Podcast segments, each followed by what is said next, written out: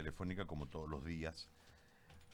Para interpretar los resultados, doctor, y la situación que en este momento se plantea.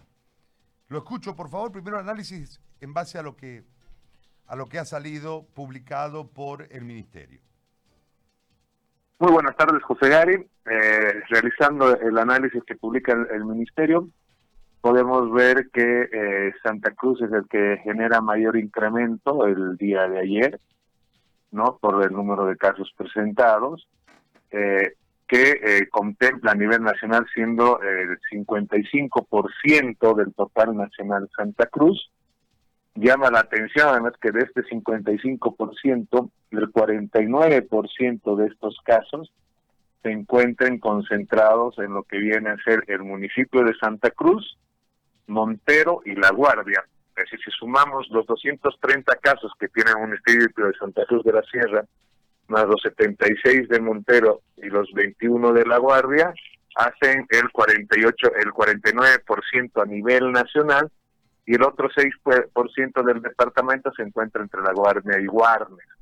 Podemos analizar que eh, 230 casos es el primer número en Santa Cruz de la Sierra, seguido por Montero, después viene Nuestra Señora de la Paz, viene El Alto, viene La Guardia, viene Patacamaya, de ahí Cairoma en La Paz, Guarnes y Valle Grande y así eh, va disminuyendo progresivamente.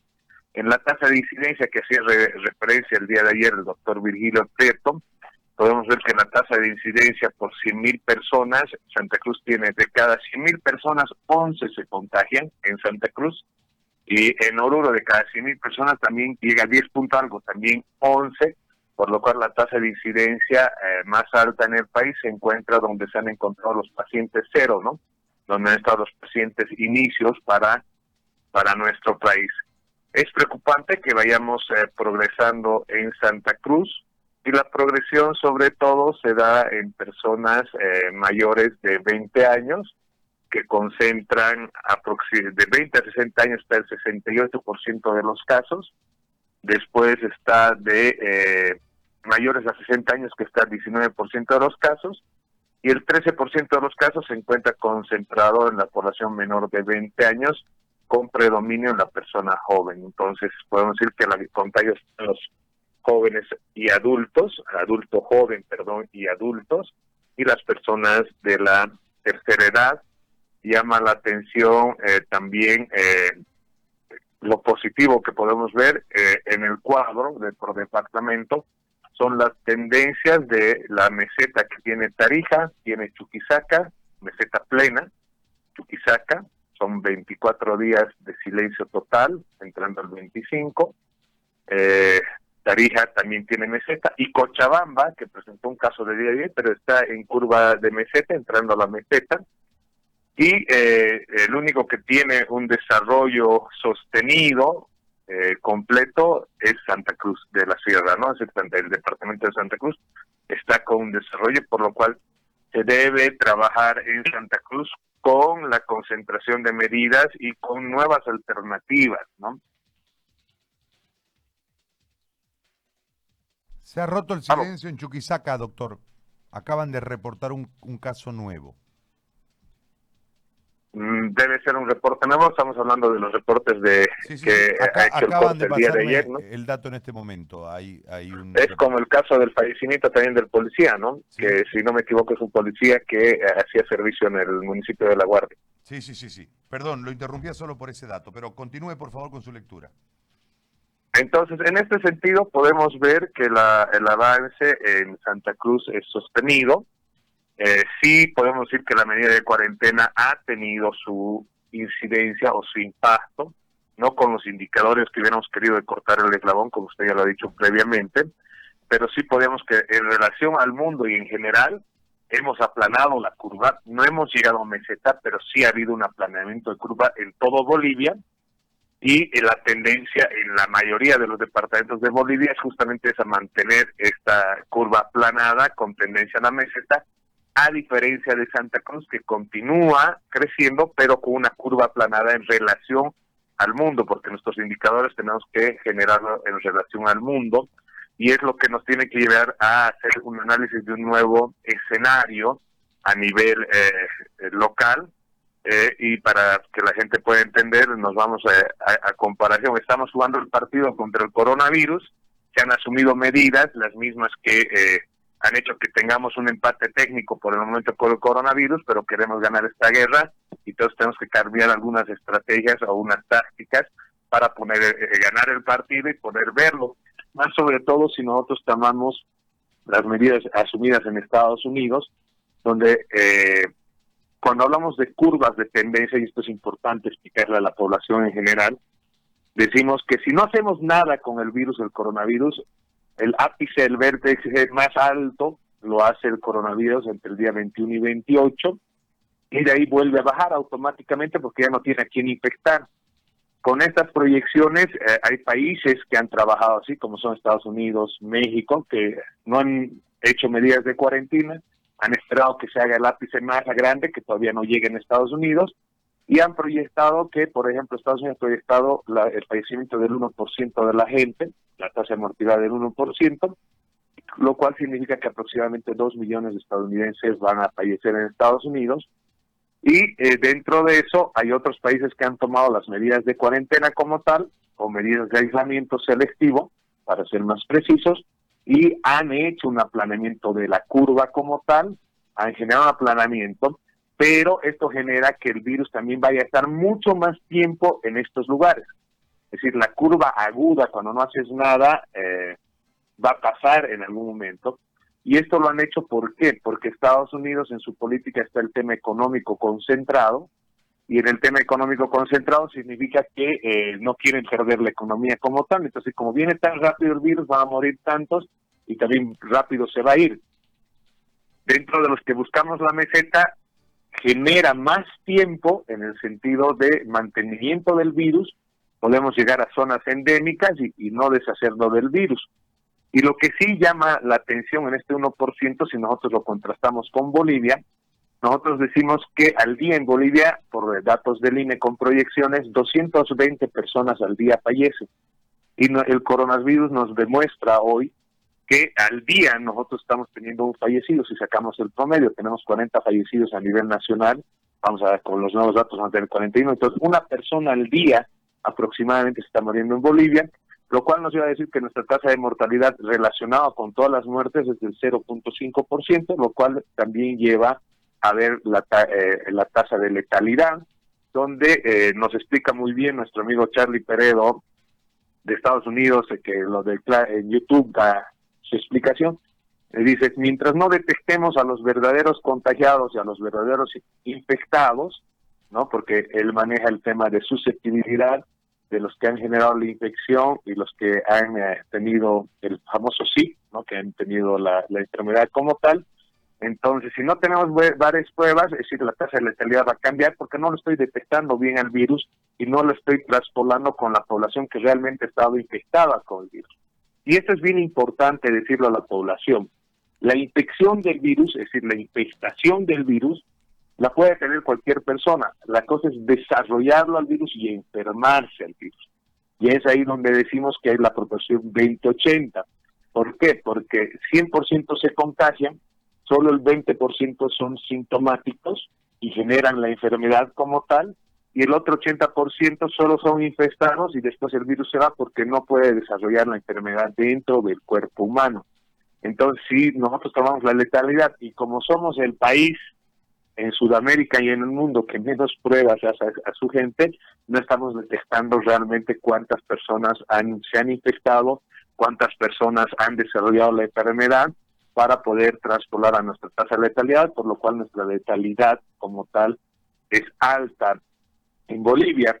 Si nosotros fuéramos a, decir que eh, hay cambios en la tasa de letalidad, tenemos que darnos cuenta que si no haríamos nada, no haríamos nada, no hubiéramos hecho cuarentena, nada, Bolivia hubiera tenido 58 mil eh, muertos después de la del ápice, del vértice más alto de la curva epidemiológica, pero como se han tomado medidas y se han hecho aislamiento y todo, lo único que hemos hecho es diferir la patología es decir, retrasar los casos para buscar la ruptura del eslabón. Si no rompemos el eslabón, la tendencia es que vayamos a tener más infectados, sobre todo en Santa Cruz, y a la larga, con todas las medidas que nosotros tenemos, tendríamos aproximadamente 15 mil muertes a nivel nacional, estamos hablando, ¿no? Si seguimos eh, eh, eh, en este sentido, pero con medidas médicas, con medidas de detección temprana, con otras medidas que se deben de, asumir con el tema del desarrollo de, infestación controlada o de transmisión controlada, que también eh, lo dicen y está en la bibliografía, se aminora en 10 veces estos casos y al aminorar 10 veces tenemos que la capacidad de 1.500 eh, muertos podríamos atender por el coronavirus después de pasada la pandemia Doctor, como tal en Bolivia. Lo interrumpo ahí un minuto porque quiero que me haga una diferencia y quiero puntualizarlo esto claramente. Yo contraigo el virus, no necesariamente me enfermaré. Yo quiero que me marque esa diferencia porque la mayoría de la gente cree erróneamente que el contraer el virus le va a desarrollar la enfermedad. Creo que, quiero que esto me lo, me lo explique, por favor, con la mayor claridad posible. Es decir, si yo tengo coronavirus positivo, no necesariamente voy a enfermarme. Me, me dejo. yo tengo. Eh, a ver.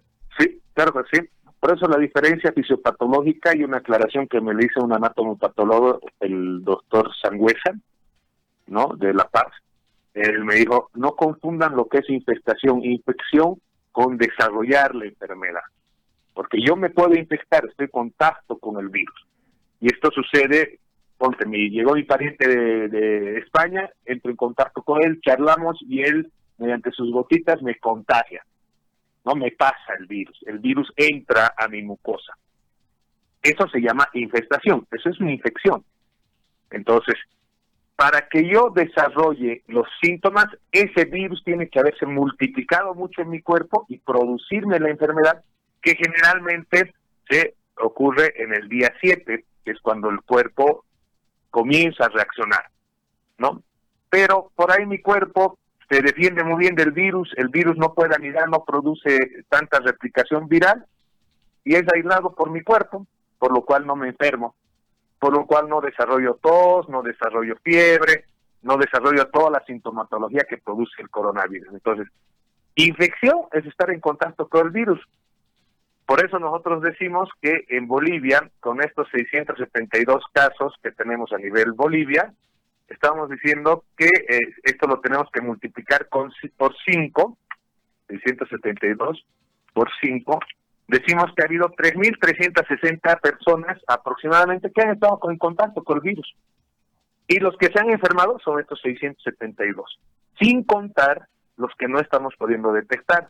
Y ahí va, por ejemplo, una denuncia que tengo de Santa Cruz, así, pero con el secreto médico correspondiente, de un médico que fue a atender a un paciente en el sexto anillo en Santa Cruz y había un paciente que había fallecido, una persona de la tercera edad, lo habían enterrado y también tenía coronavirus y toda la familia tiene COVID y hasta el momento el CEDES no lo ha detectado.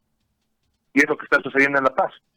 Entonces no estamos detectando oportunamente porque no hacemos pruebas masivas de detectar, no lo vamos a hacer porque no es nuestra política, no vamos a llegar a eso.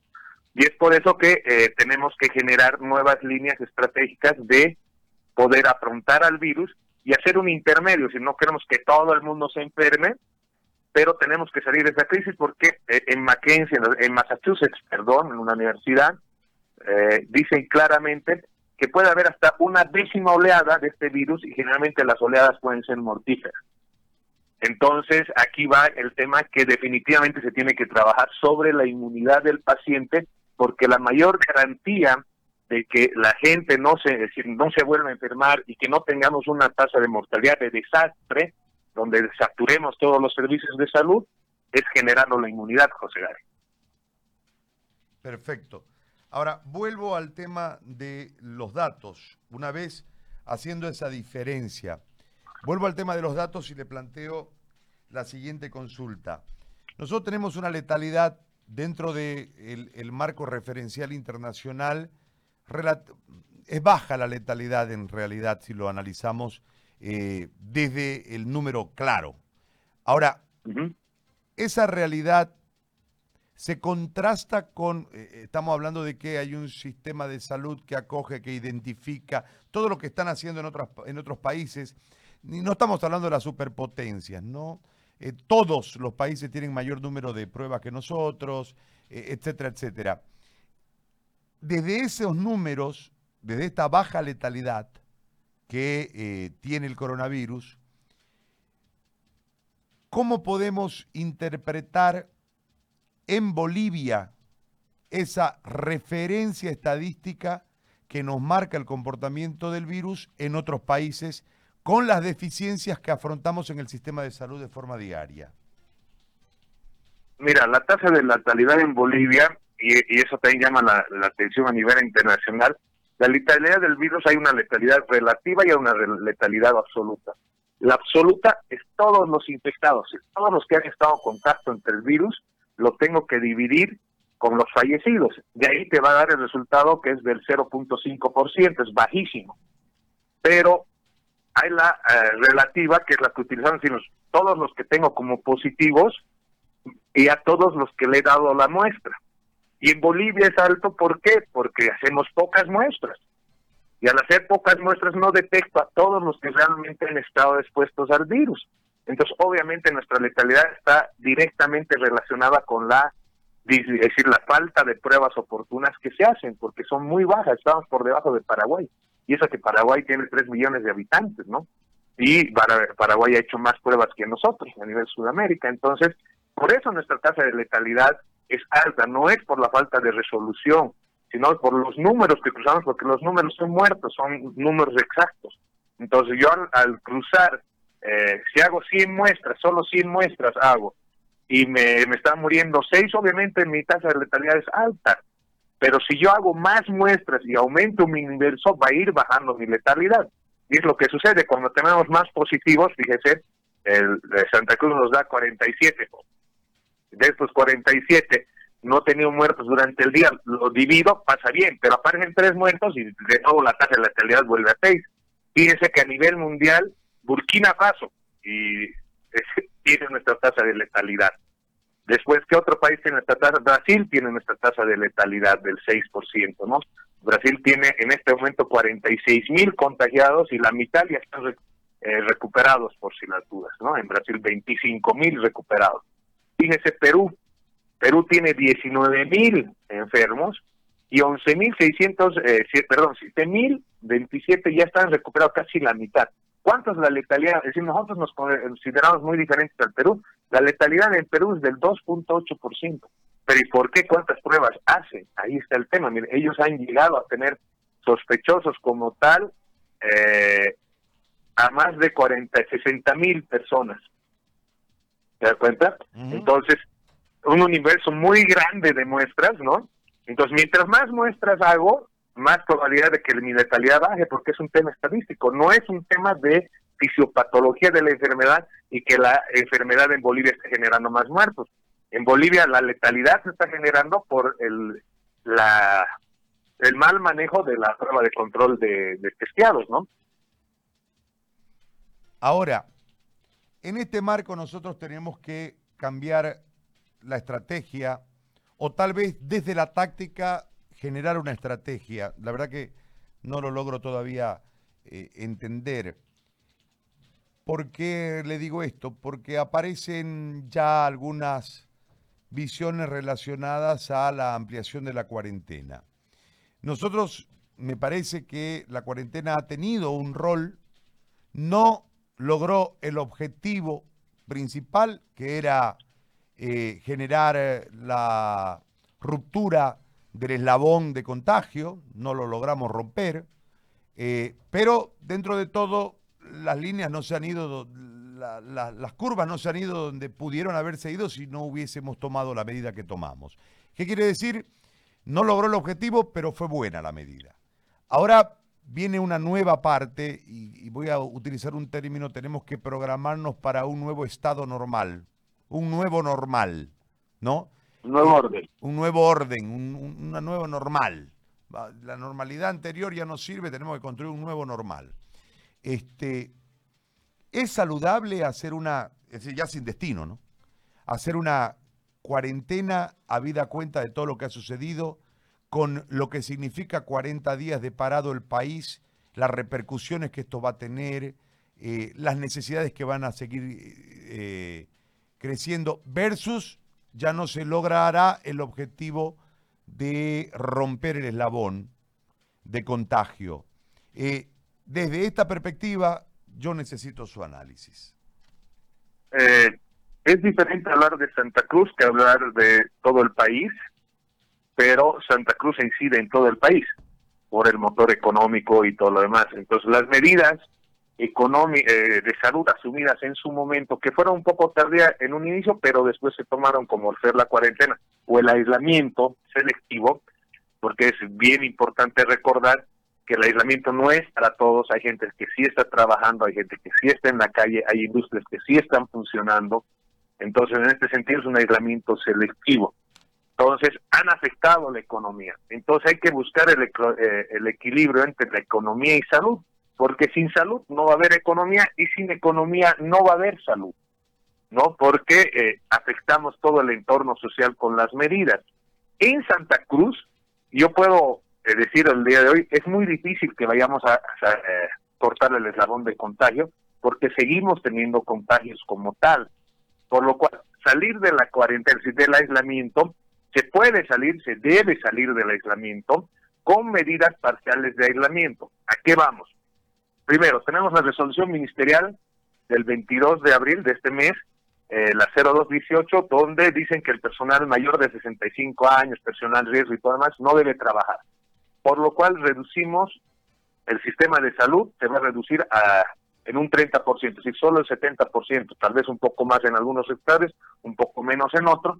Estoy reduciendo la capacidad de atención al sistema de salud. Dentro de eso, decimos que tenemos ya contagios en todos los que hacían el control, policía, Fuerzas Armadas, llámese lo que quiera, tenemos un fallecimiento, y se podría haber evitado ese fallecimiento si hubiéramos hecho normas de bioseguridad oportunas, ¿no ven? Claro. Entonces, en este sentido, decimos que lo que tenemos que hacer, así como lo ha hecho el Ministerio con todo el personal de salud, lo tenemos que hacer con todas las personas en general.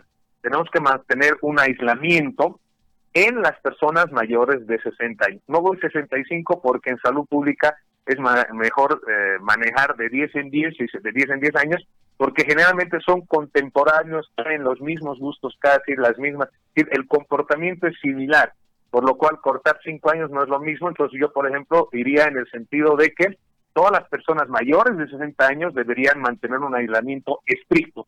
Endurecería en donde la población tiene más riesgo de morir y de enfermarse, porque son los que más van a hacer sintomatología y van. ¿Y dónde abro la población? La abro en la población de, eh, de menor de 60 años, ¿no? Que es la población económicamente activa, que es además la población que tiene menos riesgo de enfermarse. Tiene riesgo de infectarse, pero no de enfermarse. Entonces, el mayor riesgo no es de enfermarse como tal, por lo cual la población laboral se debería abrir. ¿Cómo lo vamos a abrir? Deberíamos abrir solo salir toda la gente que trabaja, porque es la manera que puedas controlar. Debes trabajar con, la, con todos los empleadores para que les pueda dar eh, materiales de bioseguridad, para que el contagio no sea tan directo, para que no generemos una espiral de contagio grande, sino que tratemos de contener, como se está conteniendo hasta ahora, pero abriendo de a poco para que el virus no nos genere tanto trauma en salud en el sentido de que lleguen más pacientes y nos ocupen más camas. Entonces, todo el personal de que trabaja, que está por debajo de los 60 años, entre los 20 y 60 años, comience a trabajar y a producir como tal. No me preocupa la escuela y la universidad en este momento porque en este momento se están educando escasas con las cosas que están, pero tengo que ver cuál es el comportamiento que tenemos acá. ¿No? Tengo que ver cuál es el comportamiento que tengo a nivel laboral con medidas de bioseguridad. Fíjense que a nivel internacional maneja la misma OS que el 30% de población que sea expuesta al virus y que genere defensas como sea la inmunoglobulina G, puede generar una autocontaminación natural controlada, que es lo que a la larga nos puede llegar a generar una inmunidad tenemos que trabajar en el tema de los turnos para que no se concentre gente en el trabajo. Eso significa que tenemos que trabajar con dos o tres turnos, en su caso, de seis horas. para los que trabajan en la mañana seis horas, en la tarde seis horas, con cuse de trabajo para que no haya mucho ingreso y salida de las instituciones y, eh, como digo, el contagio sea realmente esporádico y vayamos pudiendo darle solución a nuestro sistema de salud como tal, ¿no? Y dentro de eso, los que trabajan en la noche, usted sabe que las concentraciones en la noche son muy raras, y fíjese que a nivel de provincia y en algunas industrias, si hablamos también tema carretero, la gente está aislada de lo que viene a ser el centro como tal, por lo cual no va a estar eh, arriesgada ese flujo donde está más circulando el virus, sobre todo en Santa Cruz, y además Santa Cruz va a ser el que a la larga eh, va a generar este tipo de inoculación de viral y el desarrollo endémico de la enfermedad a nivel Bolivia, por cómo estamos evolucionando. Entonces, ¿qué decimos? Las medidas asumidas de cuarentena ha dado su efecto, no ha sido al 100% y ahora tenemos que ser mucho más eclécticos para conservar economía, conservar salud y hacer que eh, ni la, el razonamiento de la OMS ni el razonamiento de Donald Trump y Estados Unidos, sino una medida al estilo boliviano para el tipo de población que tenemos y dando oportunidad a que esta gente pueda ah, salir a trabajar. Va a haber gente que va a tener que trabajar el doble, José Gary, y esto es bien importante decirlo, porque en el sector salud tenemos que redoblar esfuerzos las personas que estamos dentro de la población laboral sin riesgo y porque va a haber gente que va a dejar de trabajar en los turnos en el hospital, en la emergencia, por lo cual el Colegio Médico con el Ministerio de Salud tiene que hacer un plan de redoblar esfuerzos para que las personas puedan sustituir a otros. Póngase yo trabajo en la seguridad social, para que yo pueda ir al sistema público y cubrir algún turno de emergencia o pueda ir a, a cualquier otro centro a cubrir los turnos porque estamos bajando en este momento sin haber tomado las medidas de salir de la cuarentena ya el Ministerio de Salud está reduciendo casi al 30% su eh, el 30% está reduciendo de su capacidad instalada y fíjese que si hablamos en números de edad muchas autoridades de salud ya no deberían estar trabajando ¿no? ¿Por qué? Porque muchas autoridades están dentro de esa población riesgo, y no solo en salud, hablemos de los militares, hablemos de los policías y todo lo demás, de todo el sistema laboral, por lo cual hablaríamos que en el sistema laboral como tal estaríamos trabajando a un 60% aproximadamente, lo cual va a hacer que podamos también salir armónicamente, porque lo que tenemos que buscar es la armonía en el desarrollo de salir de este de este de esta cuarentena y además ir acostumbrándonos a que por como estamos evolucionando va a ser muy difícil romper el eslabón en Santa Cruz sobre todo de contagio del coronavirus. Doctor, como siempre, le agradezco muchísimo por eh, prestarnos su tiempo y su conocimiento para que la gente tenga una orientación desde eh, la especialidad, desde lo técnico. Le agradezco mucho por, por este tiempo, doctor, ha sido amable como todos los días. José Gary, el agradecido soy yo. Y le vuelvo a decir, yo por ejemplo no le tengo el miedo al virus, hemos estado en contacto, lo conocemos, lo estamos conociendo mucho más ahora estudiándolo y todo lo demás. Entonces, población como nosotros, los jóvenes, los que tenemos que poner el pecho, es como, esto es una guerra, José Gary. Y en la guerra los que tenemos la mejor capacidad, los que podemos salir a la calle, los que podemos desarrollar y podemos dar asistencia para que el país no, no caiga económicamente, lo tenemos que hacer. Tenemos que sacrificar varias cosas y tenemos que cuidar sobre todo a nuestras personas mayores, que son los que nos han enseñado, son los que nos han transmitido el conocimiento y son el valor moral, el valor de enseñanza de nuestra Bolivia y lo vamos a hacer. Yo no le tengo miedo y no tengo miedo de ir y trabajar y hacerlo porque sé que vamos a salir de esto y con muy buenos resultados. Muy amable, doctor, como siempre, le agradezco por este contacto. El doctor Pedro Flores, médico especialista en salud pública y su visión sobre los temas y obviamente tratando de eh, marcar algo que me parece que está muy, muy poco diferenciado en la gente.